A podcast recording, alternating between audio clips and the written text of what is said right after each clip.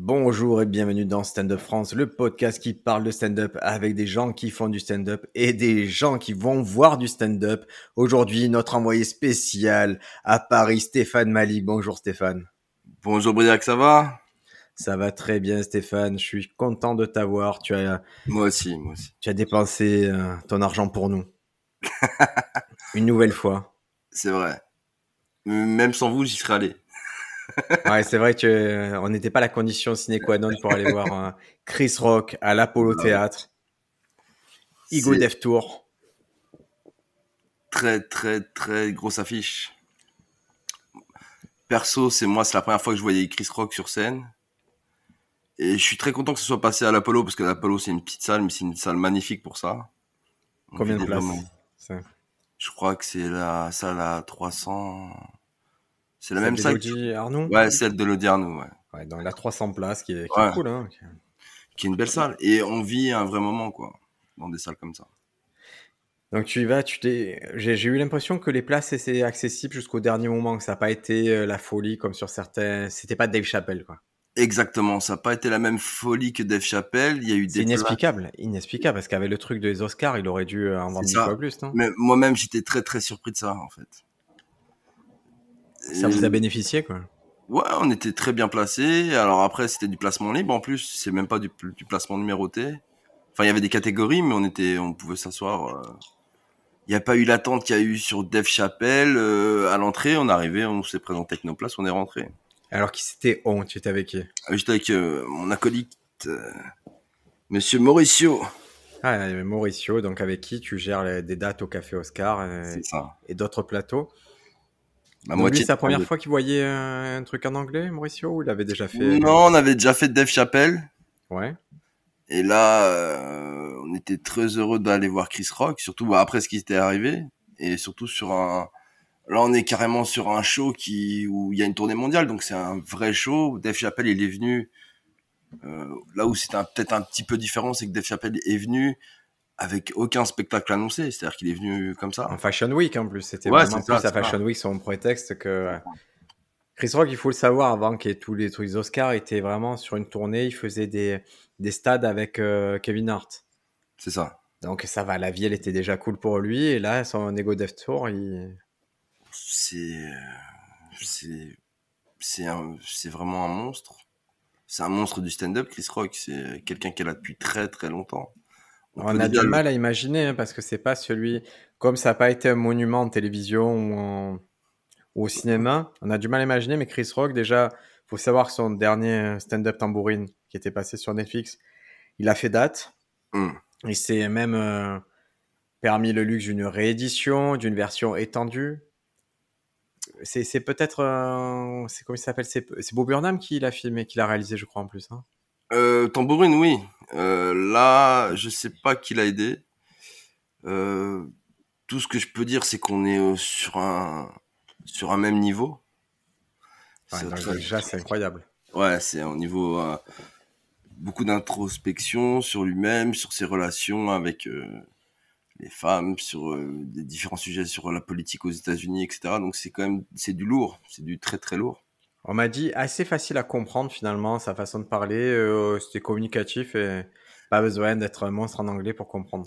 C'est ça. Bah, déjà, on est peut-être, bah, pour ceux qui, suivent le stand-up euh, américain, ont déjà regardé du Chris Rock à la télé. C'est quand même quelqu'un qui est euh, très compréhensible, qui a un vrai flow, qui est reconnaissable. Et euh, il y a comme cette sonorité, comme tu entendrais certains rappeurs d'avant, comme un Busta Rhymes, où il y a un flow, quoi. Et, flow, euh, Est-ce que nous on se disait c'est pas plus euh, J'avais parlé juste avant avec un pote, on se disait ça fait plus prédicateur presque que rappeur. Quoi. Il a vraiment un truc, on dirait Oui, un preacher. hein. C'est ça, c'est ça, c'est ça. C'est ça. Et en plus, je pense qu'il a fait l'effort de parler lentement. Ce qui est malin, hein, ce qui est plutôt malin pour des Français. Bah oui. Et je pense qu'il parce qu'on s'est fait la remarque avec euh, un autre humoriste qui est Malik Fares où c'est vrai que c'était vachement compréhensible et euh, et le flow il a commencé lentement. Alors là il y a eu un petit événement c'est que il rentre sur scène et euh, le, le le micro ne fonctionne pas. Et quand on est au niveau de, de, de Chris Rock, tu peux imaginer que ça ne doit pas arriver très très souvent que le, tu rentres sur scène et que le micro ne fonctionne pas. Je sais pas, parce que imagine la carrière, la longueur carrière qu'ils ont, Ah ça a oui. dû, il a dû en connaître mille fois des galères comme ça, donc euh, ça, ça. ça l'a pas, ça a pas dû le trop le perturber si. Bah, on l'a senti un peu perturbé au début. Et euh, il a commencé doucement, vraiment doucement. Et euh, c'est monté crescendo.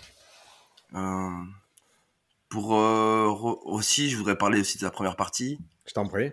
Alors, la première partie, c'était Eric Ingraham, que personne connaît. Même moi qui suis vraiment un geek horrible du stand-up, je sais pas qui c'est. Et franchement, c'est un tueur. Il est venu, il a fait 20 minutes de roast avec le, le public. Alors, une chose assez classique, hein. C'est-à-dire qu'il arrive, tu viens d'où, tu fais quoi, euh, tu es de quelle origine, euh, et bam, il t'enchaîne. Mais il a fait ça avec un rythme si élevé que c'était impressionnant. Alors, on a, c'est vrai qu'en France, on, on est habitué à des Tariq ou qui sont dans ce registre-là. Mais eux, ça, sans, sans, pour moi, ça masque, ça masque leur stand-up. C'est-à-dire, c'est une arme. Donc, Oui. Sugar Sammy tout, ça va venir, ils vont le faire valoir pendant leur Oh. heure de spectacle. Mhm. Alors que là, tu as un mec qui l'utilise pour chauffer la salle pour quelqu'un d'autre. Et je trouve que la Oui. discipline, elle est très différente. Oui, c'est vrai.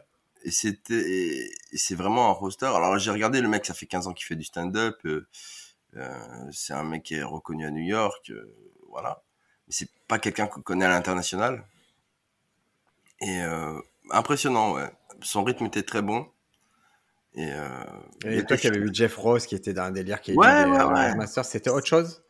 Autre chose, Jeff Ross, on sent, on sent la, en fait, on, on n'est pas surpris quand tu connais Jeff Ross, tu sais ce qu'il va faire.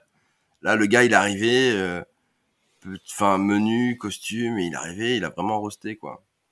Et, euh, c'est, ouais, il était très, très efficace, et ça a bien pris. C'est vraiment, on était sur un schéma de, de, de show qui était vraiment très différent de celui de Dave Chappelle où il y avait Dave Chappelle, il y a Jeff Ross, après il y a Michel Wolf, après il y a Jeff Ross qui, euh, qui revient roaster un petit peu, et après on arrive sur Dave Chappelle. Là, c'est première partie, et derrière on a Chris Rock. Mais c'est ce qu'on a cru comprendre quand il a dit euh, écoutez, je vais pas parler de la claque parce que j'ai euh, j'ai un show que j'ai travaillé qui est trop bien et c'est ça que je veux ça. vous montrer. Et tu comprends là, et lui, je pense qu'il a pensé le produit dans son intégralité Oui, et il va pas surfer sur ça direct. Non, c'est clair, et puis on est sur un, on, on sent qu'on est sur un produit travaillé. À la, à la différence où ce que je disais hier, moi, à des collègues humoristes, c'était que Dave Chappelle, tu sens que tu donnes un paquet de clopes, un verre, un micro, et te fait une heure, quoi. Et sur n'importe quoi. Et que lui, tu sens qu'il y a, il y a un travail derrière, il y a un vrai show, il est construit, il est, euh, il est travaillé. Et je pense qu'il va l'améliorer encore, ou je pense qu'il y aura une version étendue, parce qu'il il va, c'est un show qui va, c'est pour ça que je ne raconterai pas toutes les blagues du show. C'est un show qui passera sur Netflix, c'est quasiment sûr. C'est quoi un peu les. Qu'est-ce qui t'a. C'est quoi son entrée en matière en fait? Parce que maintenant qu'il y a ce truc un peu. C'est Ah, le truc des. Oscars, comment il peut ne pas adresser ça par exemple? Bah justement, je pense que c'est un truc euh, qui travaille. euh, je pense que c'est quelqu'un qui travaille beaucoup, qui, qui veut un truc euh, pas sur l'instant Ouais. et qui va le pousser au max pour avoir un truc super efficace. Il en parle pas du tout, il rentre, il Bah parle. là, et de là avec le- la panne de micro a fait que d'habitude je sais qu'il rentre en parlant de ça, en disant je vais bien, etc. Là, il est, il est rentré doucement, il a parlé de ça vite fait, vraiment très vite fait, succinctement. Et après, il, il parle des peurs, il parle de les addictions qu'on a, qu'on est addict, on est addict à un peu à, à la notoriété, à la, à l'attention, et on est addict aux peurs, et que après il rentre dans ce, c'est un peu son show aussi sur le Covid, sur, euh, il parle de tout ça, il parle de la situation un peu mm, des États-Unis. Alors euh, depuis le Covid. Et lui, il, a des addictions, lui, qu'on pourrait ne pas sous- soupçonner? J'en sais rien. Euh, Sur euh, qui qui autant, l'addiction à la célébrité, tu vois, nous, nous on n'y est pas, hein, alors que. ouais, mais c'est plus la- l'attention. Alors il parle de l'attention, mais on comprend qu'après il monte sur euh, il- il fait euh, il monte crescendo et l'attention, les réseaux sociaux, euh, le public, être une star, etc. Et après il arrive au pareil sur les peurs et sur l'attention et on arrive à justement il parle de Dave Chappelle, il fait une petite référence à Dave Chappelle, au mec qui est monté sur scène et euh, qui est sûrement addict euh, à l'attention et, à ses peurs quoi parce qu'il est monté soi-disant parce que voilà il a fait du mal Dave Chappelle à sa communauté Mais Je euh, crois que c'est plus complexe. C'était. Ouais, Ouais, ouais, ouais. En plus, il était armé. Je crois qu'il y a une Ouais. histoire de sœur à l'intérieur. Il y a... ouais, en plus, il a, délire. ah, en plus, t'es armé avec un faux flingue. Quand tu connais un peu, enfin, pour avoir, tu vois, vu les gardes du corps de Dave Chappelle, euh, Ouais, puis, et puis Dave Chappelle, tu vois, il soulève un peu aussi. Je vois qu'il est, il est pas, il est pas, Non, c'est pas le mec le plus prenable du game, hein. je- non, c'est clair, c'est clair, c'est clair. Mais euh, bah, je pense que tout le monde était surpris. Enfin, je- c'était euh, aussi surprenant que. Alors, ça a eu moins d'effet que la claque de Will Smith, parce que c'est Will Smith qui a mis la claque. Mais là, le mec qui monte sur scène qui monte avec un couteau, euh, un faux, un faux flingue et qui monte sur scène pour, euh, on sait pas trop ce qu'il voulait faire parce que finalement il a, il a juste euh, plaqué Dave Chappelle. Ouais. Voilà. Et donc, on voit que par la suite, ils ont le lien entre Dave Chappelle et Chris Rock, il est fort, puisque Chris Rock était fort, ouais. sur le show, et puis il était sur les shows d'après. ouais, ouais. Et ça se voit qu'ils sont. Et c'est pour ça, quand tu me dis, c'est profond, mais je sais, là, il est pas avec Bob Burnham et tout, je me dis, ouais, mais je me doute, je me doute de qui, avec qui il est quand même. Hein. Je suppose ça. qu'ils traînent avec euh, Dave Chappelle tout le temps, qu'ils font leur ça. truc. euh. C'est vraiment, en fait, quand tu vois le show de Chris Rock, tu les sens très proches et à la fois très différents, tu vois. C'est vraiment deux personnalités euh, différentes. Tu sens que Dave Chappelle, il est un peu écorché vif, un peu Dave Chappelle, tu vois, il a ce côté écorché un peu. Ouais. il va, où il, a- il va mettre euh, de l'attention sur, euh, sur des douleurs et faire rire avec. Et, euh, et lui, il est un peu plus philosophe sur, sur euh, l'analyse de, de, de, de la vie, quoi. Tu sens sur ses, quand il parle de ses relations, des relations homme-femme, où il va se prendre comme exemple, tu vois. C'est, à la fois euh, très personnel et très drôle, tu vois, quand il t'explique, euh, alors je vais lâcher une petite vanne, c'est, il t'explique que c'est plus facile de sortir avec une femme jeune, parce que tout ce qu'elle veut, c'est des chaussures. tu vois, qu'une femme plus âgée, où ça devient compliqué parce qu'elle va lui dire, euh, moi, je voudrais bien que tu refasses mon toit, tu vois. Mais c'est vraiment, par contre, là, c'est typiquement la construction des blagues à la Chris Rock. Ouais, et hein, souvent, il va enfoncer son point en répétant toujours, c'est plus facile de sortir avec une femme jeune. Ouais, c'est ça, c'est ça. et il va répéter trois, quatre fois jusqu'à Ouais. ce que ça, en fait, il te martèle la prémisse, le principe de base du sketch, et après, il t'envoie les punchs dessus. Ouais, ouais, c'est ce que j'- bah, en sortant, c'est ce que je discute, enfin, je discutais de ça avec euh, Ali Bougueraba. C'est le, le flow qu'il a et le- Ali Bougaraba, appelé le Oui. Traître. Faut le savoir. Ali Bougaraba, c'est quand même le mec à qui j'ai dit, viens, on va voir Chris Rock. Enfin, ah non, je mets pas, je me sens pas mettre des sous. J'ai fait, ben viens, ça va, on y va ensemble et tout. Il m'a dit non, non, et je me le vois sur Instagram devant la fiche de Chris Rock avec toi. J'étais dégoûté. mais on discutait de ça, du flow et des mots. C'est-à-dire qu'il appuyait sur le jeu, sur des mots, et il est très très fort. Quand il, va- il va te lâcher une explication, puis il va faire but, but, et euh, ça part. C'est Ouais. voilà. Moi, j'ai une théorie sur ça, et c'est ce que souvent j'essaie d'expliquer euh, aux gens qui me soumettent des textes ou à qui je bosse. Mm. C'est souvent tu as des bouts de phrases. Euh, par exemple, euh, là, j'ai un pote qui m'a envoyé euh, dans sa phrase, c'était et moi j'ai essayé de faire plus simple. Tu vois, c'est non, il me dit sa phrase, c'est je me dis que je peux faire mieux, et je me dis non, je me dis que je peux faire mieux. C'est quelque chose que ton intonation va prouver que tu te dis que tu peux faire mieux. Cette phrase-là, cette intention-là, elle peut être contenue dans ta voix. Tu n'as pas besoin de ce phrase-là. Oui, Je je vois vois. qu'un mec comme Chris Rock, il a ce truc de tout ça c'est aberrant, c'est aberrant, nanana. Non, lui il a juste à dire but Ouais, c'est ça. et il te prépare suite. Il fait ah et tu ça. sais qu'il va y avoir un contrepoint, un contrepoint intelligent, Ouais. contrepoint où lui il y a réfléchi et, et tout ce tout sous-texte là, il est contenu dans un seul mot. Exactement. Et il appuie très bien dans le jeu, tu vois. Et par moment, il accélère et tu dis, ah ouais, il t'emmène. Il vraiment, il t'emmène. C'est euh, sur scène, c'est un, enfin, c'est le plus impressionnant que j'ai vu.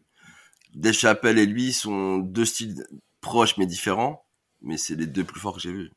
Il y a, Mais, mais intuitivement, tu as quand même dit Chris Rock plus fort euh, quand tu l'as vu là pour l'instant. Le, le- Oui, sur un produit euh, fini où le spectacle est. Parce que j'ai pas vu Dave Chappelle, si, ouais, le, le, le show d'avant, il était un peu plus travaillé.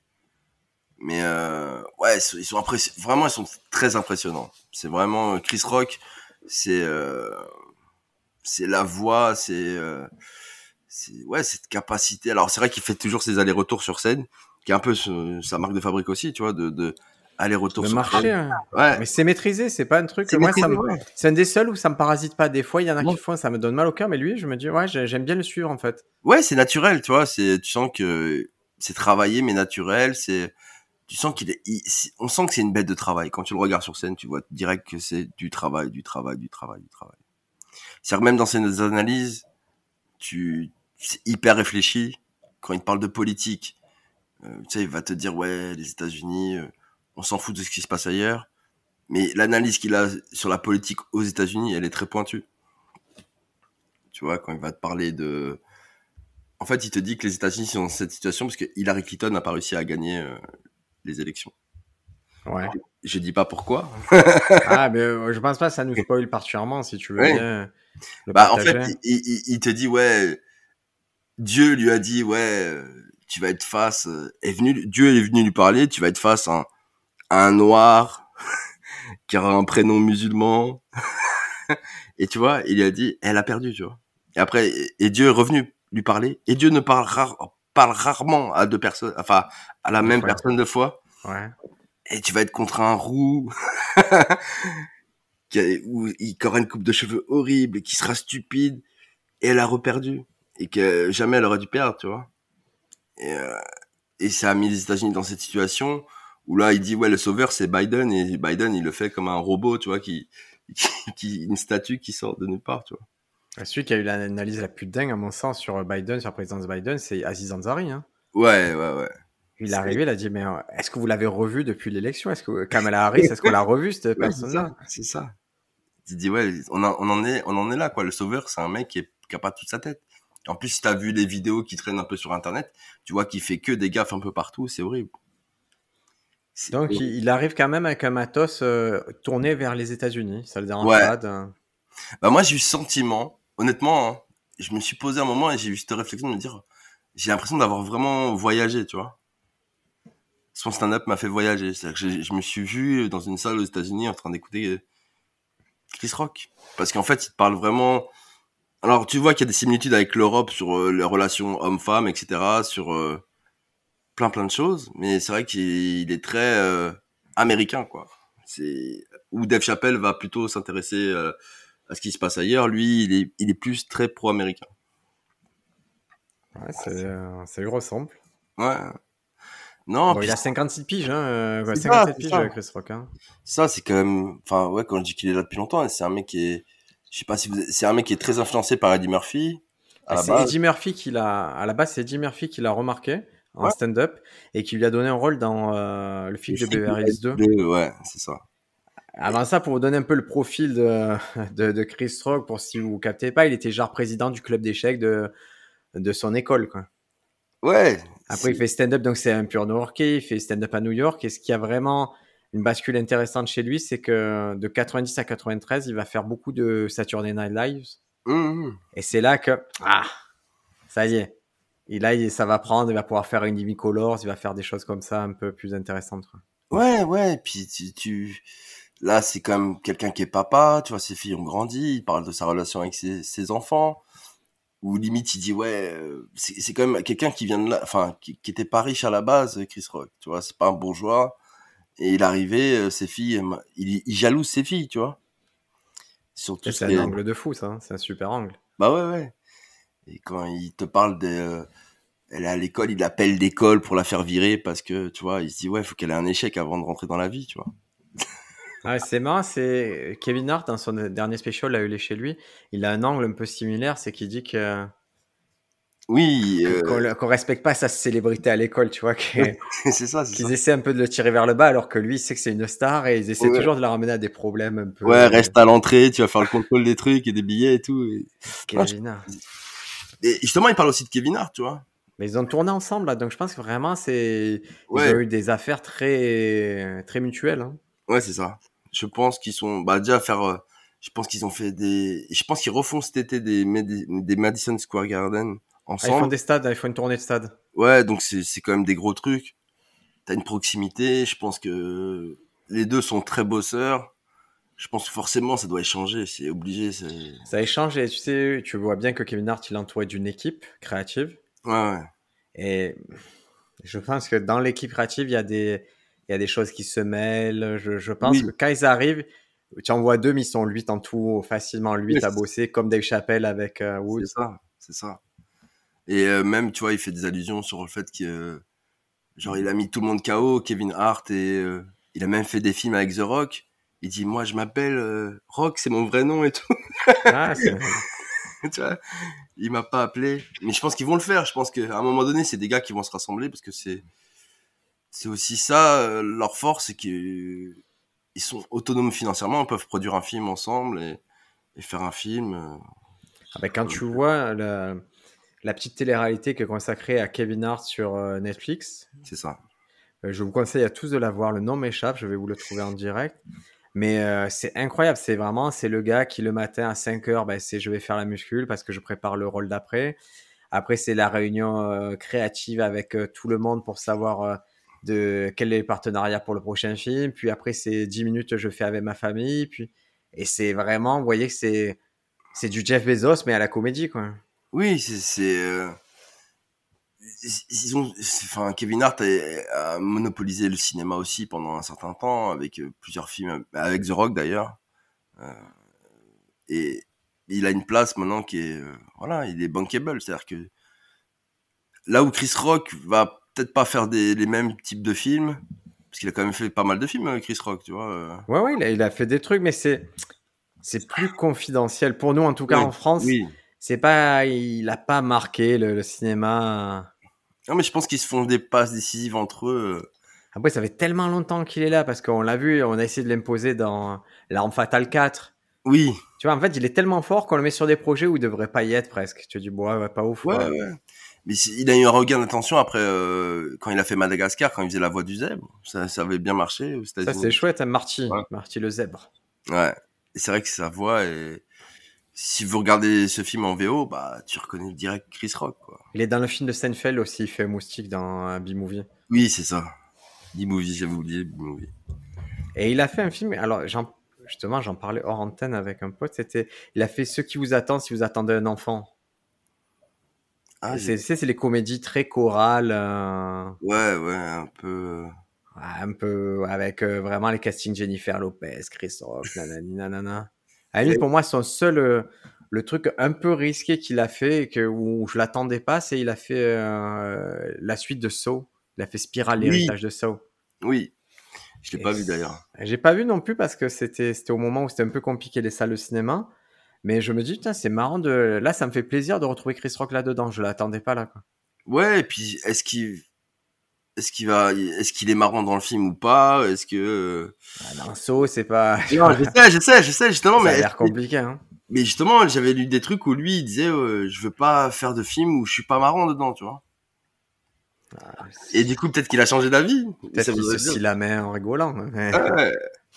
Mais euh, c'est quelqu'un qui est très très fort. Et je pense que son prochain show qui sortira sur Netflix euh, marchera bien.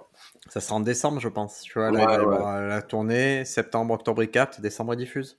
Ouais, c'est ça. Mais en plus, ils ont, ils ont là chez Netflix, ils ont fait beaucoup de capta. Euh, Là, ils ont festival. 120 captas d'avance parce qu'ils ont fait Netflix The Joke à Los Angeles. Ouais. Donc, il aurait dû avoir lieu l'année d'avant, mais faute de Covid, il n'y a pas eu lieu. Et là, ils ont capté beaucoup.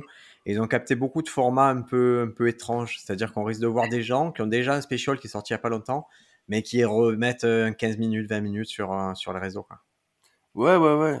Et je pense que tu vois, il va réserver ce moment de, où il va vraiment parler de, de ce qui s'est passé aux Oscars. Pour ça, pour une sortie comme ça, quoi. Euh, moi, je pense qu'il va le capter. Ouais. Le truc des Oscars, il va le capter. Mais ça finira cette histoire-là. Oui. C'est-à-dire, d'un moment où c'est capté, diffusé sur Netflix, on n'aura plus droit à ces blagues-là. Il les mettra de côté. Et, ça. je sens qu'il va les faire le plus tard possible dans la tournée. Bah ouais. Et puis ça fait monter un peu. Sa Les cote, elle enchères. a, elle a- elle a monté, sa cote. Hein. Ah ouais. Parce que voir, euh, par exemple, c'est vrai que voir Chris Rock sur Paris pour 54 euros, alors que tu sais qu'aux États-Unis, les places, elles sont montées à 450 dollars. Ouais. Dans une petite salle, ce que je disais à, à Mauricio, c'est je fais là, au Madison Square Garden, t'es dans les premiers rangs, tu vois.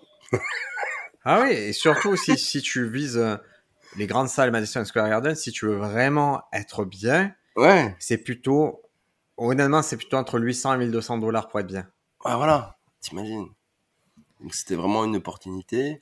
Et toi, quand tu as fait ça, est-ce que ça te choque C'est quoi l'effet que ça a sur ton cerveau, sur ta créativité quand tu vois un mec fort comme ça? En fait, je, je me suis re- je me suis vu en train de regarder tout, ses, sa gestuelle, son jeu, son phrasé, c'est les moments où il se pose, les silences, la gestion des silences.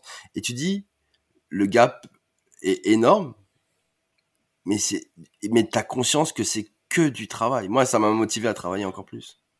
Ben ouais, ben c'est, et c'est souvent ça qui est un peu, qui me fait beaucoup rire en stand-up quand il y a des gens qui viennent te voir des fois à la fin du truc, c'est ah c'était génial, comment on fait pour monter sur scène et tout?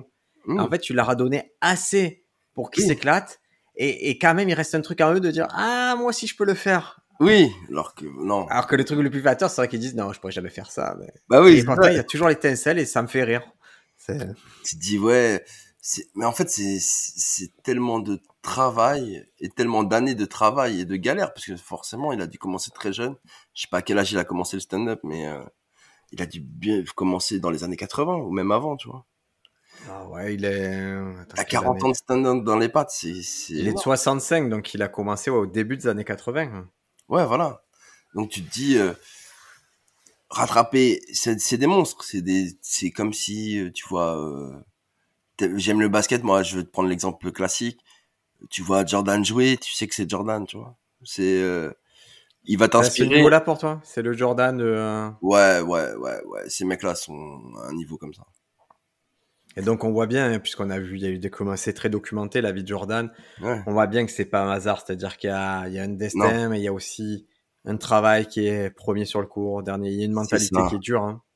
bah moi j'avais lu un truc et euh, Alex Nguyen je crois qu'il nous avait répété ça aussi c'est que il engageait des auteurs euh, Chris Rock juste pour lancer un sujet euh, un prémisse et trouver des vannes et lui son but c'était juste de faire mieux que les auteurs Alors moi, la variante que j'avais entendue de cette histoire, c'est qu'il c'est qu'il filait les prémices aux gens et il essayait de voir s'ils avaient des meilleurs eux que lui, ah ouais aux Ah bah, auteurs. Mais, mais bon, le, le 2, c'est- ça amène la même folie. Hein. Ouais, c'est ça, c'est ça. C'est-à-dire que tu prends des auteurs juste pour voir euh, si t'es encore compétitif. Et je pense qu'il y a là, tu vois, il y a une compétition saine entre euh, des mecs comme lui, Dave Chappelle, Kevin Hart. Et pour moi, c'est le, le trio euh, majeur euh, en, ce moment, tu vois. Après, je sais que je vais aller voir Louis C.K. aussi. Je vais voir ce que ça va donner. Je trouve, et, et, et je trouve que pour une fois, dans cette discipline, il y a une vraie reconnaissance des uns des autres. C'est-à-dire Oui. que ça se voit qu'ils sont sincères sur le fait que, ouais, Louis C.K., c'est quand même le mec trop fort. Ouais, ouais, ouais. Bill Burr, tu vois qu'il a sa place aussi dans ce milieu euh, ça, ça, et que Bill Burr, il se balade comme il veut là-dedans. Bah oui. Et il se respecte. Joe Rogan, Ouais, Joe Rogan aussi. tu vois qu'il traîne entre gros, gros, gros. Ouais. Non, c'est et puis il y a- tu sens quand tu vois les images, quand tu suis un peu ce qui se passe euh, aux États-Unis, tu sens une vraie amitié sur. euh, et je pense qu'ils sont passés par des, les mêmes étapes, tu vois, de galère euh, et qui, qui se reconnaissent, tu vois, vrai reconnaissent vrai, tu vois. Ouais, et puis c'est, ouais, je trouve ça intéressant, Chris Rock, je trouve qu'il a la paix. C'est, c'est un mec de New York. Il y Ouais, a vraiment quelque chose, mec de New York, qui, qui est différent de- des autres. hein. c'est ça, ouais. Bah, tu vois, Dave Chappelle, qu'il est pas de New York à la base, tu vois. Tu, tu sens, il est pas proche de la culture street. Euh, tu sens que Chris Rock, il a plus cette culture-là. Euh, tu sens qu'il a, voilà, qu'il a traîné à New York. euh, C'est, euh, c'est différent. C'est pas. Même, tu vois. Louis, le fait qu'il soit de Boston, Louis Oui. C.K., même je vais prendre Will Smith, c'est un mec de Philadelphia, c'est, ils ont quand même chacun une couleur très différente et c'est, ils sont aussi éloignés que nous d'un italien, d'un allemand, des choses comme ça. Pour moi, le, le choc culturel, il est aussi fort que ça entre eux. Ouais, je pense que c'est assez vrai ce que tu dis. Parce que chaque ville est, est forte, a son histoire, euh, que ce soit même, euh, tu vois, même, on- même dans le sport, les rivalités sportives euh, entre New York et les autres équipes, entre Boston et les autres équipes, ça joue, ça joue dans tout ça. Et même leur connaissance, tu vois, leur, euh, qui ils fréquentent, tu vois, Chris Rock, on pourrait se dire, il fréquente des rappeurs, des machins comme ça. Ah, ce Chris Rock, c'est genre, c'est le meilleur pote des Red Hot Chili Peppers, des trucs comme ça. oui, il est c'est ça, vraiment- c'est ça. Même là, quand il parle de son quartier, tu vois, il dit, ouais, il y a que des blancs.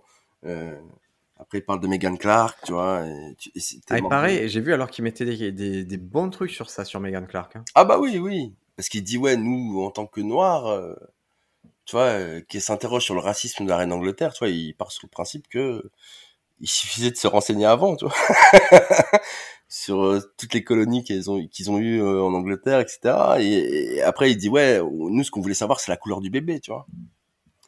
Comment le bébé, euh, quelle couleur il allait être Est-ce que ça allait être Drake? Est-ce que ça allait être... Euh, euh, comment il s'appelle euh, de- celui qui faisait Blade, mince, je sais plus. Enfin, il fait, il fait une règle de 3, tu vois. Wesley Snipe. Ouais, Wesley Snipe. Il dit est-ce que c'est un Wesley Snipe ou est-ce que c'est voilà, on sait pas, tu vois. Mais euh, franchement, c'est il est c'est c'est quand même très très très euh, tu sens que c'est du travail quoi. C'est c'est en plus tu, tu te dis il a, il a pas pu tester tout ça des centaines de fois en comedy club. Ah, c'est ça que j'allais te demander. Est-ce que au-delà du travail, est-ce que tu sens qu'il y a de la place pour un peu euh, de liberté, d'improvisation ou des choses nouvelles ou, ou non, c'est quand même d'un carcan euh, Non, non, je sens, je sens, pour avoir vu, tu vois, déjà ça sur, chez des musiciens euh, aux États-Unis, c'est que son show, il est très, très carré. Il part pas sur de l'impro avec les gens, il parle pas aux gens. À la différence d'un Dave qui peut se poser, s'asseoir, parler avec toi pendant 10 minutes, tu vois. Et euh, c'est vraiment quelqu'un qui est... euh, il commence, je pense, son show. Et je l'ai senti perturbé sur, sur, sur le fait que son micro était éteint parce que il partait sur quelque chose, tu vois. Il, Ouais, Sur une énergie, ça lui a mis, ça a coupé l'arbre sous le pied. De... Ouais, voilà. Et du coup, il est reparti tout doucement, il a rattrapé, il est remonté, et il nous a explosé. hein. Tu vois, le rythme, il a, il a augmenté son rythme au fur et à mesure. Quand il entendait le rythme des rires qui, qui accélérait, il accélérait, tu vois. Et il écoute son, en fait, il écoute les rires, c'est, c'est impressionnant. Tu sens que c'est vraiment un chef d'orchestre, quoi. Il disait, euh, Chris Rock, je sais pas ce sent, mais en 2020, il a dit qu'il était euh, atteint de, de troubles de, de l'apprentissage, mais non verbal, en fait. Ah ouais. C'est-à-dire qu'il a, ça, pour lui, c'est difficile de comprendre tout ce qui est interaction sociale qui passe par le non-verbal. Ah, il Je en pense que c'est dans le spectre de, de l'autisme. euh, Ouais, ouais. Possible, mais, mais, mais tu sens qu'il est quand même ouais, très dans l'analyse. Donc peut-être que oui, il a ce truc de d'observer beaucoup et moins d'interagir avec les gens. Mais je pense qu'il a déjà un problème de relation avec euh, les femmes, tu vois, parce qu'on sent qu'il y a ce problème. euh, Ah, il est, c'est quand Il- même un gars qui est allé en thérapie. euh, Ouais, ouais. Pour addiction. pour- addiction à la pornographie, il a divorcé, il était dans un délire. hein. Non, non, c'est. Et tu sais, même il, il, il tacle les, les avocats, il parle un peu d'Amber Heard et de Johnny Depp, tu vois. C'est. Ah bah, ah, si vous voulez, alors si vous voulez voir un stand-up de qualité, c'est Johnny Depp à la barre de du tribunal. C'est rigolo quand même. hein. Ah, c'est très très fort. Quand un mec, c'est c'est drôle parce qu'il sait tellement qui il est, Ouais. qu'il est trop sympa. hein. Quoi, il y a Ouais. vraiment un truc, pour moi, il s'en sort grandi de ce truc-là, sauf quand on voit les images où il casse tout. Ouais, Mais ouais. quand c'est lui qui répond, il est vraiment gaulerie. hein. Ouais, ouais, ça, ouais. Quand- Même si, quand, quand il fait attention aux mots qu'il emploie pour dire Est-ce que vous étiez bourré? Euh, Peut-être. tu vois, Mais c'est. est-ce que, est-ce que cette boîte pourrait contenir la cocaïne? Ah, elle pourrait. Hein. Ouais, ouais. Ah, là, ça irait bien dedans, effectivement. Mais il, répond, il dira jamais il y en avait. Quoi. Ça ouais, c'est ça, très, ça, bon. c'est très fort. C'est très maîtrisé. Et euh, ouais, c'est. Euh, tu sens que oui, il a une relation particulière. Tu vois, Chris Rock, je, pour revenir à lui, c'est il a une relation particulière avec les femmes. Mais tu sens qu'il aime les femmes, tu vois. Et euh, il peut passer pour un mec misogyne, je, je pense, à- auprès de certaines. Mais pour moi, c'est juste un mec euh, qui sait pas l'exprimer, tu vois. Il sait pas exprimer son amour pour les femmes. Mais Ça fait sens- comme une- tu, tu trouves beaucoup d'excuses. Non, non, non, non, Ah, non. mais- moi, à mon avis, c'est juste, à Il mon sens, c'est- qu'il est à ce niveau de célébrité quoi. où il se tape ce qu'il veut. Bah oui, que- il et a quand l'argent. Quand il est pris dans la main dans le sac, il dit ah, je, suis, je suis addict à la pornographie. oui, oui, mais c'est pas Bill Cosby, tu vois ce que je veux dire. Ah, tout à fait. Ah ouais, c'est bien apprécié. Et Bill Cosby, qui était, on le répète, qui était le monstre de son époque, et le Michael Jordan de son époque. Bill Cosby, il faut le savoir. hein. Faut, faut, Et faut pas croire que critiqué. c'est pas anecdotique à Bill Cosby. C'était, il a non, influencé tellement de gens. Mais non, c'est énorme, Bill Cosby. C'est énorme, et, et le pire, c'est qu'il donnait son point de vue sur chaque personne euh, qui faisait du stand-up, tu vois, qui sortait un peu du, du lot. Et... Ah, il distribuait les bons points, les mauvais points. Ouais, il disait Ouais. euh, les insultes, les machins, les si. Bah, y C'est a... ça qui est triste, c'est que tu imagines, c'est deux personnages qui cohabitent, ce côté conservateur et le côté prédateur. Ouais, c'est ça. C'est ouf. C'est archi dingue. Quand t'entends euh, Eddie Murphy dans son deuxième spectacle, euh, qui, qui imite Bill Cosby, qu'il appelle pour... euh, parce que Bill Cosby le trouvait trop vulgaire, tu vois. Ouais. Et tu vois derrière ce qu'il a fait, euh, enfin ce qu'on sait 30 ans après, tu, vois, tu dis c'est archi ouf. Tu vas faire la morale aux gens et derrière, euh, tu vas faire. euh, Ah, c'est ouais, ouais, c'est euh, c'est antinomique, mais bon. Chris Rock, qu'est-ce tu sais qu'il a une marque de cannabis, Chris Rock? Ah, je savais pas. Ouais, il a, la- il a c'est ça avec un pote. Il a une marque en Californie de cannabis. Et mec, il se, Ouais, c'est un business. hein. diversifie. Bah oui. Même Booba l'a fait. Ah, ouais, il a lancé les feuilles là aussi. ah, moi, tu sais, c'est. euh, Bah, il calque, hein. Un, voilà, c'est un gars, il étudie, il calque et c'est pas. Si vous deviez copier un business plan, celui de Booba, il est pas trop mal, hein. Non, non, non, il est bien vu, il est bien vu. Non, là-dessus, ouais, précurseur Booba là-dessus. C'est qu'il allait aux États-Unis, il ramenait les business qui se faisaient là-bas et il reproduit. Et pour, euh, pour venir vraiment à Chris Rock, pour le fait, je- sa diction et tout, euh, lui, il a dit en, en interview qu'il était influencé par son euh, grand-père paternel, Hein Alan Rock. Et c'était quoi le métier d'Alan Rock? Prêcheur. Prêcheur, ouais, Ah. prêcheur, prédicateur. Ah, fort. Alors, il cite en influence, il cite euh, bien sûr en humoriste il- Bill Cosby en premier, euh, des mecs qu'on connaît, Richard Pryor, Steve Martin, Hmm, Woody Allen. Woody Allen, pour un mec de New York euh, important, Woody Allen. Oui. Pas, on a tendance à oublier qui c'était Woody Allen en stand-up. Très fort, Woody Allen en stand-up. Ah ouais? Ah, un monstre de stand-up. Woody Allen, un monstre de stand-up. Je savais pas ça. Ah, Ah, ouais, ah oui, oui, oui, oui, monstre de stand-up, Woody Allen. Et c'est, c'est pour ça qu'il y a beaucoup de citations qu'on attribue à Woody Allen, mais qui sont pas des films, qui sont de ses stand-up, en fait.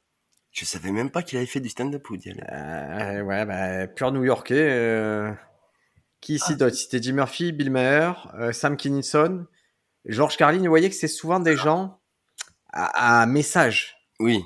Oui, c'est souvent ça. des gens qui, qui ont du fond et qui avaient un truc un peu dur. Bah là, justement, là, je me tape les, euh, l'intégrale. J'essaie de récupérer l'intégrale de George Carlin pour mater. Donc, je commande des DVD à droite à gauche. Et là, euh, pareil, j'ai fait la même chose avec Richard Prior pour, euh, parce que c'est, c'était des gens qui avaient une, qui ont été précurseurs de ça et qui ont été très très loin, qui ont franchi cette ligne. Et c'est parce qu'ils ont franchi cette ligne qu'ils ont été ce qui qu'ils ont pu affirmer leur style. Tu vois, Richard Pryor, typiquement, c'est parce que c'est un mec qui fume du crack et qui se met le feu lui-même Oui, qui devient intéressant aux yeux du grand public. oui, c'est ça. Et tout le monde le savait, tu vois, c'est pas, c'était une notoriété, on savait que Richard Prior, voilà. Mais il est, enfin, Richard Prior, c'est quand même, euh, ouais, impressionnant aussi, ouais. Et je comprends que ça influence euh, toute cette génération de, de stand-uppers. Ouais, si vous voulez vraiment, euh, il y a, il y a un spectacle, il y a son spectacle où il est en cuir rouge. Eddie Murphy? Non, non, attends, Richard Pryor, je, dis peut-être pas en cuir rouge, c'est un spectacle, c'est à l'Apollo, un truc comme ça. Richard Ouais, Pryor live. sur Netflix. Live. Il est incroyable parce que le mec, les gens sont en train de s'asseoir qu'il envoie déjà des blagues. Oui, c'est ça. Et Et y un dis, ah ouais, c'est disruptif, quoi. Ouais, non, c'est, et puis, euh, le jeu de Richard Prior est impressionnant. Quand il fait son chien, c'est impressionnant. Euh, Eddie Murphy, pareil, tu vois, j'ai regardé des spectacles d'Eddie Murphy. euh, dans le jeu, c'est hyper impressionnant dans les imitations. Alors, c'est quelque chose qui est pas tendance, mais il imite. Eh, mais c'est ça qu'on est en train d'oublier. C'est comme Jamie Foxx et mecs comme ça, leur spectacle, il y avait des imitations, il y avait des trucs, et c'est ça qui faisait que c'était des spectacles de ouf et que c'était pas dur de se dire, ok, lui au cinéma, je veux le voir. Oui, c'est ça. Il pouvait faire plein de personnages.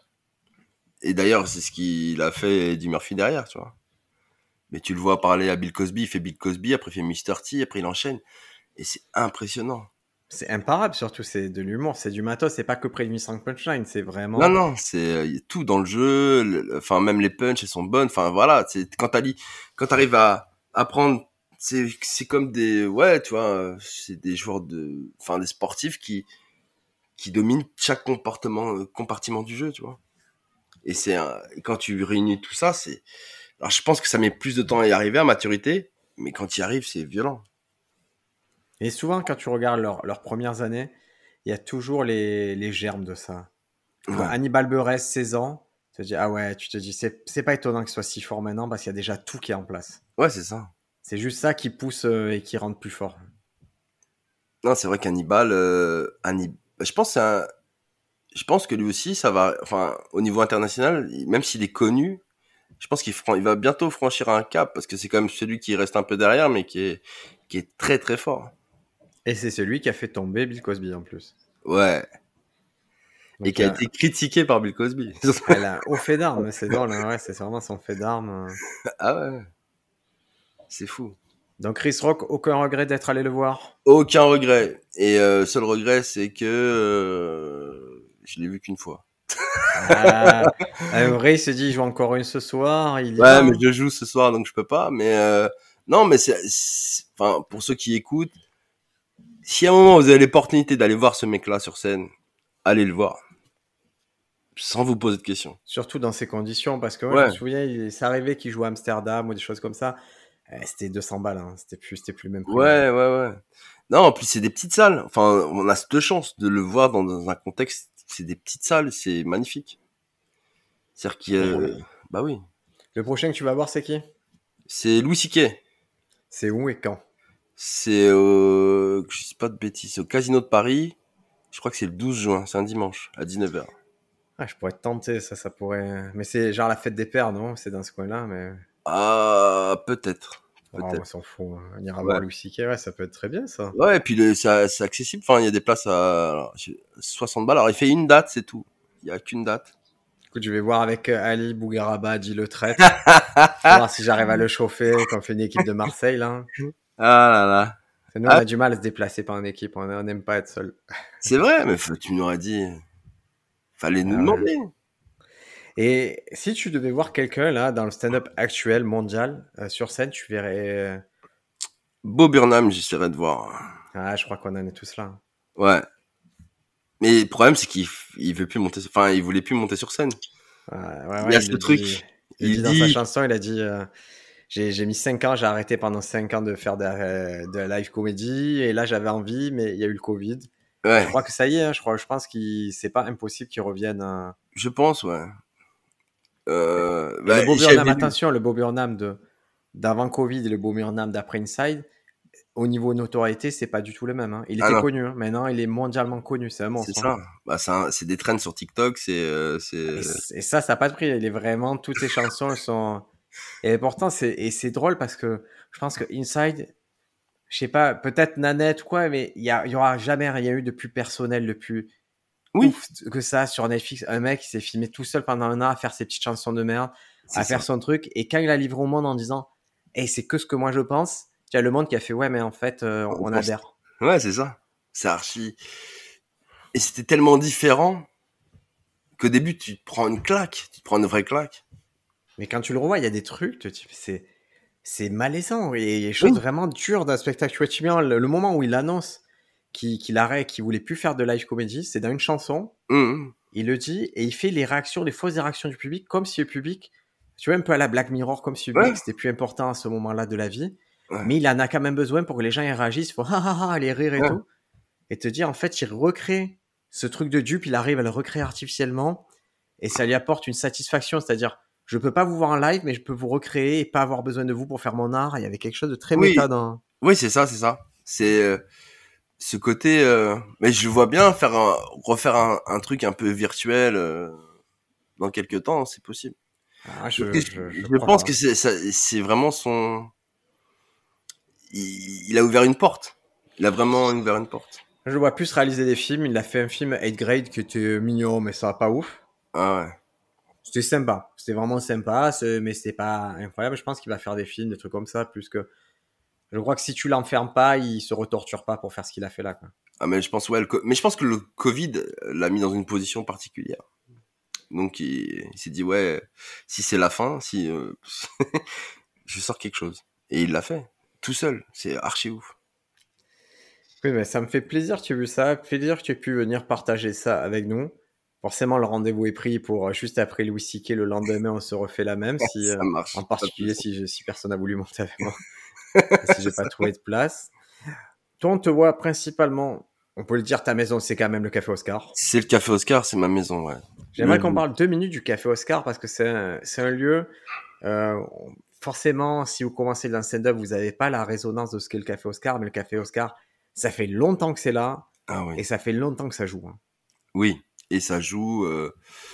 Enfin, tout, le monde, tout le monde est passé quasiment. Euh, et Parce que quand il y avait moins de lieux, lui était déjà là. Donc c'était c'était un peu le truc où tu, où tu allais. Hein. Ah, c'est un comédie club qui est là depuis 1993.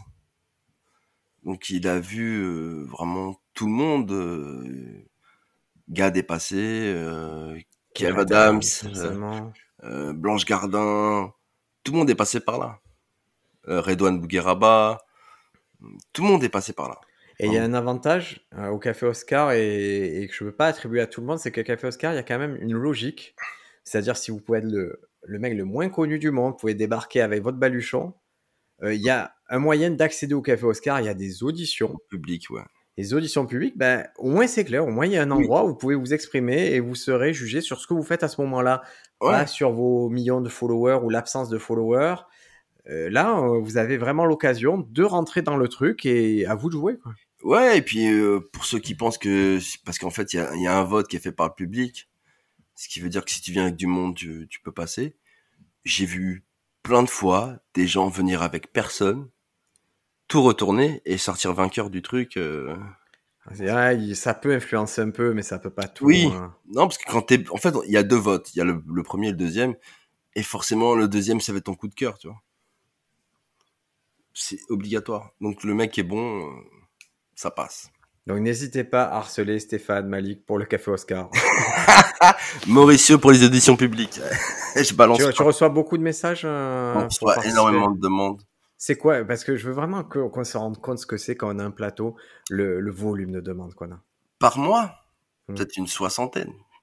Ah, ça va, ça reste soft, c'est 60. Ouais, 60, euh, euh, 60. Après, t'as des, euh, ouais, t'as 60, à peu près 60 demandes. À peu près. Moi, Des gens que tu connais pas. Donc, euh, ah, des gens, non, que, ouais, non, que, des gens que je connais et des que je connais pas, j'ensemble j'englobe les deux. Après, les auditions publiques, peut-être, euh, je sais pas ce qu'il reçoit, et tous les jours, il doit en en recevoir, donc, euh, je sais pas, j'ai jamais demandé à Mauricio en quantité ce que ça donnait. Le problème, après, c'est de faire avec les agendas de tout le monde aussi quand t'as la dispo, parce que, Ah, c'est demande. des- c'est que de la logistique, hein, c'est du. c'est Ah oui, c'est un, euh. c'est un vrai travail de, de trouver des dates. Euh, moi, j'essaie de faire que les line-up soient équilibrés, différents. Euh... Ouais, c'est cohérent. Je vois qu'il y a une direction artistique. un peu Ouais, c'est ça, c'est ça. On sent au Café Oscar, c'est un endroit où j'ai senti que il y avait le public et il y avait aussi l'équipe qui faisait, qui regardait. Et tu vois, j'étais autant là pour le public, autant pour dire, hey, je veux leur faire plaisir aussi à l'équipe qui Oui, voit un on truc un de- peu on- différent, quoi. Alors, il y a un truc, moi, alors, c'est propre à moi, mais c'est, c'est, c'est faire que les humoristes se sentent aussi bien euh, sur scène et avant, avant de monter sur scène et que on crée un moment, tu vois, on crée un vrai moment. Ouais, Des ça, c'est dès l'accueil. Hein. Ouais, ouais, non, mais Ouais. ça marche. hein. Moi, je trouve que c'est dès l'accueil qu'il y, a- il y a un truc qui se passe dans cet endroit-là. Il y a un truc sympa. Et, et, et les gens, j'ai pas mal de personnes qui sont assez frustrées, se dire, on me répond pas quand j'écris à Oui. tel endroit, quand je fais ci et ça. Et On toi, essaie de qui répondre. organise un plateau, j'aimerais que tu me dises, voilà, c'est quoi les critères Quand c'est, c'est quoi les trucs Je te dis, ah, c'est des signes positifs pour que je réponde ou que je parle à la personne. C'est quoi les signes positifs? Les trucs que tu peux recommander à n'importe qui? Alors, euh, bah déjà, si, tu, si on se connaît pas, d'être poli, parce que des fois, t'as des yo, euh, je veux une date. Ça, si on se connaît pas, c'est pas, c'est pas ouf. Trop bien. Déjà. Non, mais c'est clair, être poli. Ah ouais. Bah, être poli, déjà. Et, euh, enfin, je veux dire, c'est le minimum. Et après, euh, après, quand je connais pas la personne, alors j'ai j'ai jamais osé demander une vidéo. Ouais. Euh, j'ai préféré demander à des gens de passer aux auditions publiques et de regarder. Euh, C'est-à-dire que la personne, elle vient aux auditions publiques, elle fait son truc et toi, tu Et vois moi, je vais ça correspond. voilà, voilà, voilà. Si c'est possible, pas possible. Euh, c'est euh, c'est pas une place facile. Enfin, toi, tu dois le faire pareil, toi. C'est pas une place facile, toi. moi, de- j'ai pas d'âme. C'est-à-dire, j'en suis au moment de ma. Non, mais j'en suis au moment de ma vie où, où je dis, ouais, ben, je fais jouer mes amis. Et on fait quoi? Tu vas faire Ouais. quoi? Je fais jouer comme mes amis. Oui, Et parce que aussi, j'attends des gens qui viennent nous voir. Tu vois, moi, avant de me dire, hey, je veux jouer sur ton plateau, il est trop Oui. bien. Je fais, ben, est-ce que tu es venu le voir ce plateau avant de dire, il est trop bien? C'est vrai. Viens le vrai. voir, parle avec moi. Et, et je vais même aller plus loin. Je te jure que je suis vraiment plus détendu si tu me payes un demi. non, mais c'est Oui. la vérité. Je non, mais ici- discuter, mais discuter. Mais, mais nous, à un niveau où on peut parler, où on est tranquille. Prends-moi Oui. au moment où je suis calme. Oui. Et le, le mec le plus malin, s'il veut des dates avec moi, il vient me voir au, au CrossFit. Hein. Ouais. ouais Là, je suis épuisé. Il, a, là, je, il peut faire mes premières parties, il peut faire ce qu'il veut. Il peut faire une tournée avec moi tellement que je suis fatigué à ce moment-là. non, mais c'est, c'est, non, moi, ouais, le contact, c'est important. Enfin, oui, de, si tu rencontres les gens. Alors, je sais qu'avec Mauricio, on, on essaie de traîner au maximum sur des plateaux, on essaie de voir des gens qui nous demandent, on essaie de, je regarde tout ce qui passe euh, en captation, je regarde, euh, des fois, je me fais du mal, hein, mais, euh, Ouais, mais vous Mais- êtes investi. Vous voyez que c'est pas un choix. Euh, il faut arrêter de croire que les gens qui organisent sont bêtes. Comme Mm. les producteurs, ils sont pas bêtes, ils savent exactement ce que vous allez. Et pareil, en deux secondes, et là, tu me dis, ouais, je regarde pas la vidéo, mais si sur Insta, il y a un truc, intuitivement, Oui, tu regardes un peu regardez, comment ça se passe sur Insta. Oui. Eh, si les gars, si vos trois dernières photos d'Insta, c'est vos vacances euh, au Portugal, euh, bah, tu es pas stand-upper, mon ami. Oui, c'est vrai. C'est vrai. Ça donne plus. Par contre, si les trois dernières photos, c'est euh, la Deb Jam, euh, le Barbès, ah oui, j'aimerais Oui. bien écouter ce qu'il fait, quoi. Oui, des fois, je suis curieux aussi, tu vois. Mais ouais. Il y a des noms qui tournent, t'as envie de voir, tu vois. T'as envie d'écouter. Des fois, je reste, tu vois, quand il y a des plateaux après moi, je reste sur le plateau. Ça arrive souvent. Au moins la moitié du plateau, j'essaie de, s'il y a quelqu'un que je veux voir, je reste et j'écoute et je me, je me mets en position spectateur, tu vois. Et j'ai été, euh, j'étais, euh, ouais, euh, il y a des, il y a des humoristes qui, qui- tout le monde progresse. Enfin, faut, faut être lucide, tu vois. Et euh, il y en a qui travaillent, il y en a qui, qui arrivent avec des bons sets, il y en a qui arrivent plus vite que d'autres sur des bons sets. Ouais. Et voilà, tout le monde a sa chance. Après, c'est pas, c'est une question de temporalité, c'est juste ça. Tout le monde Faut va l'accepter, ouais, c'est arrivé là, récemment qu'on me dise pourquoi tu me fais pas jouer sur ce truc-là? Ouais. Et j'ai dit, mais tu étais une bille en stand-up, tu étais nul. Mmh. Ça, bah, tu étais une bille, tu étais pas, es pas au niveau de ce truc-là. On peut pas Mm. te payer pour ça. Mmh. Je peux pas dire un producteur te file un cachet pour ça. Oui. Je fais maintenant, la conversation, elle a changé. Moi, je trouve ça vraiment intéressant où tu es maintenant. Ouais. Donc, euh, ben, on peut l'amorcer, tu vois, mais avant Oui. ça, on pouvait pas l'amorcer. Oui, oui. Mais je vais pas te tourner autour du pot. euh, je te dis, ça correspondait pas à ce qu'on me demandait moi en tant qu'organisateur. Mmh. Maintenant, ça y est, tant mieux. Mm. Et c'est toujours pareil. Pouvez-vous louper pendant trois ans, être très moyen. Le jour où, ça, où vous êtes bon, bah, vous- tout le monde le sait. Hein. Bah oui. Le jour où t'es bon. Et ça se voit. Bah oui. Et, euh, et surtout, euh, c'est c'est pas chercher que la lumière, tu vois. Faut pas chercher que ça. Faut pas chercher que être sur les affiches de tel comédie club, tel comédie club. Faut être bon. C'est euh, la base. Ça te brise, hein, l'ego. Si tu cherches à être sur Oui. les réseaux sociaux, des comédie clubs, des théâtres et tout, ça te brise. Parce qu'il y aura toujours des mecs qui seront dix fois plus sur ces réseaux-là. et- Ouais, ouais. Et tu vas aller voir, tu dis ah lui je le connais, et il est là. Si lui il est là, je peux jouer là, etc. Et tu vas te poser ça comme, enfin c'est problématique. Mais là, Mais- nous, on a le cas concret. Hein. C'est à Marseille, il y a un festival qui aura lieu le 18 juin à l'espace Julienne, donc il y a une 600 places. Hmm. Donc c'est l'art du théâtre qui organise ça. Ils ont dit c'est le Massilia Fest, c'est vraiment la célébration du stand-up à Marseille.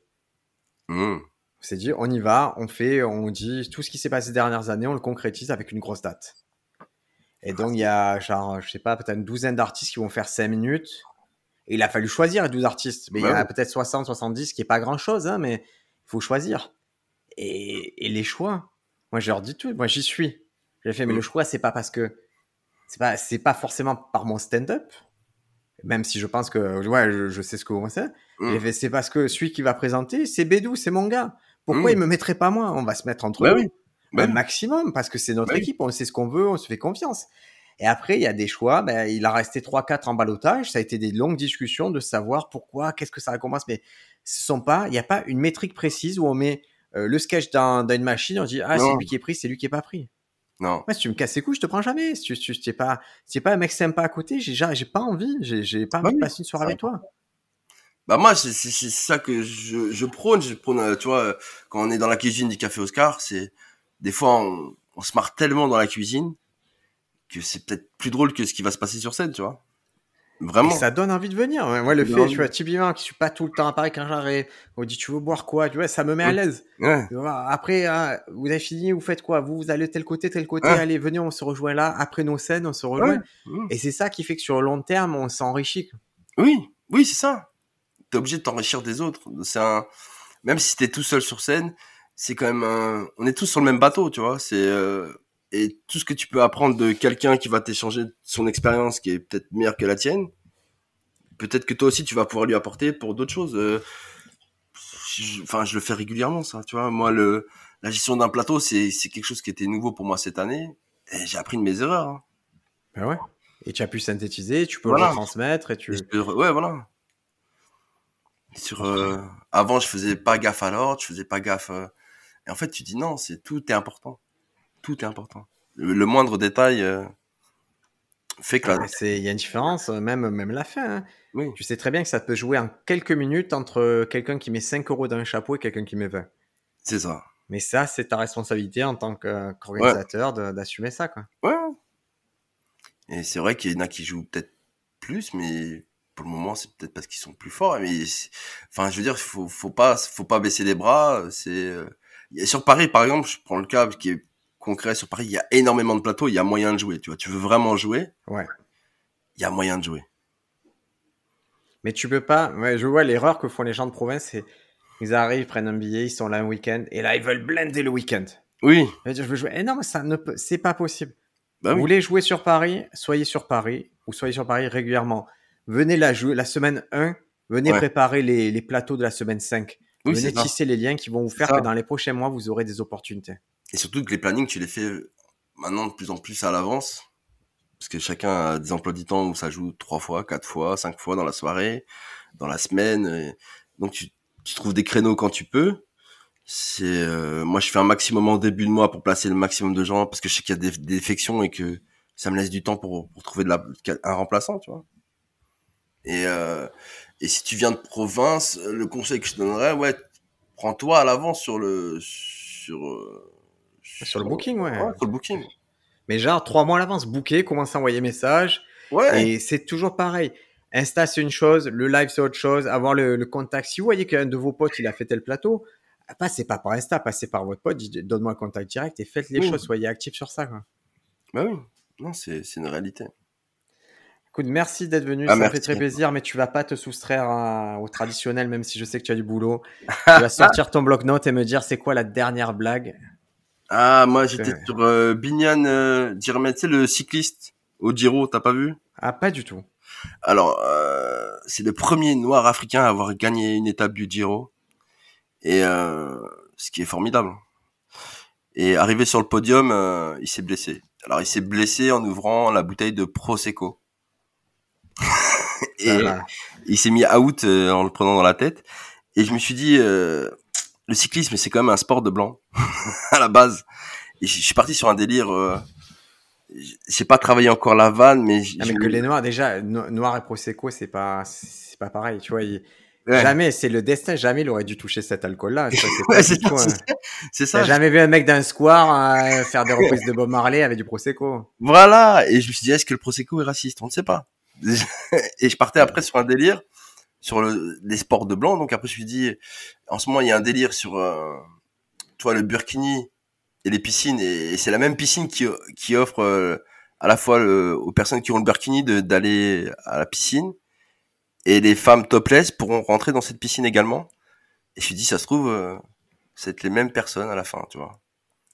C'est-à-dire que tu rentres avec un burkini, tu ressors topless. Si le prosecco peut être raciste, une piscine peut l'être, tu vois. Je partais sur un délire comme ça, mais j'ai pas, j'ai pas encore écrit. J'ai écrit ça à midi. hein. C'est vraiment. Ah, mais c'est ça le principe, c'est de prendre les dernières notes et toi qui t'ont marqué. Ouais, Et surtout, le moment où tu vas techniquement y revenir dessus, au moins tu auras la prémisse, tu auras ouais, c'est ça. Je me suis tapé un délire dessus. Et puis tu vas en parler, tu vois, je suppose qu'en Comedy Club, les gars, Oui. Oui. ça te fait tes voix d'avoir une prémisse, d'en parler à tout le monde et que personne capte. Que tu- Oui, c'est ça. Tout le monde. Ouais, ce c'est pas ouf. Ah, t'inquiète pas, ce sera marrant dans deux semaines. non, mais ouais, non, c'était, euh, c'était ça le dernier truc que j'avais noté de marrant. Trop bien. Eh ben, écoute, on verra Voilà. le développement, on verra sur ton special Ouais. ce que ça donne. Allez voir euh, Ego Dev. Quand si vous pouvez aller le voir, et de toute façon, allez voir du stand-up, c'est vraiment important. Moi, je suis sidéré des gens qui regardent pas de stand-up, qui qui font pas l'expérience d'aller en comedy club, qui font pas l'expérience de regarder sur Netflix. Je suis très dubitatif. hein. Bah, y a, Mais bon, il y a un problème de culture encore. Ça passera, les amis. Merci beaucoup, Stéphane, d'avoir pris de ton temps, d'avoir fait l'envoyé spécial pour ça, d'avoir dépensé tes sous pour nous. On se retrouve en juin pour Louis C.K. Merci Louis beaucoup. Ciao. Ciao, ciao. Merci.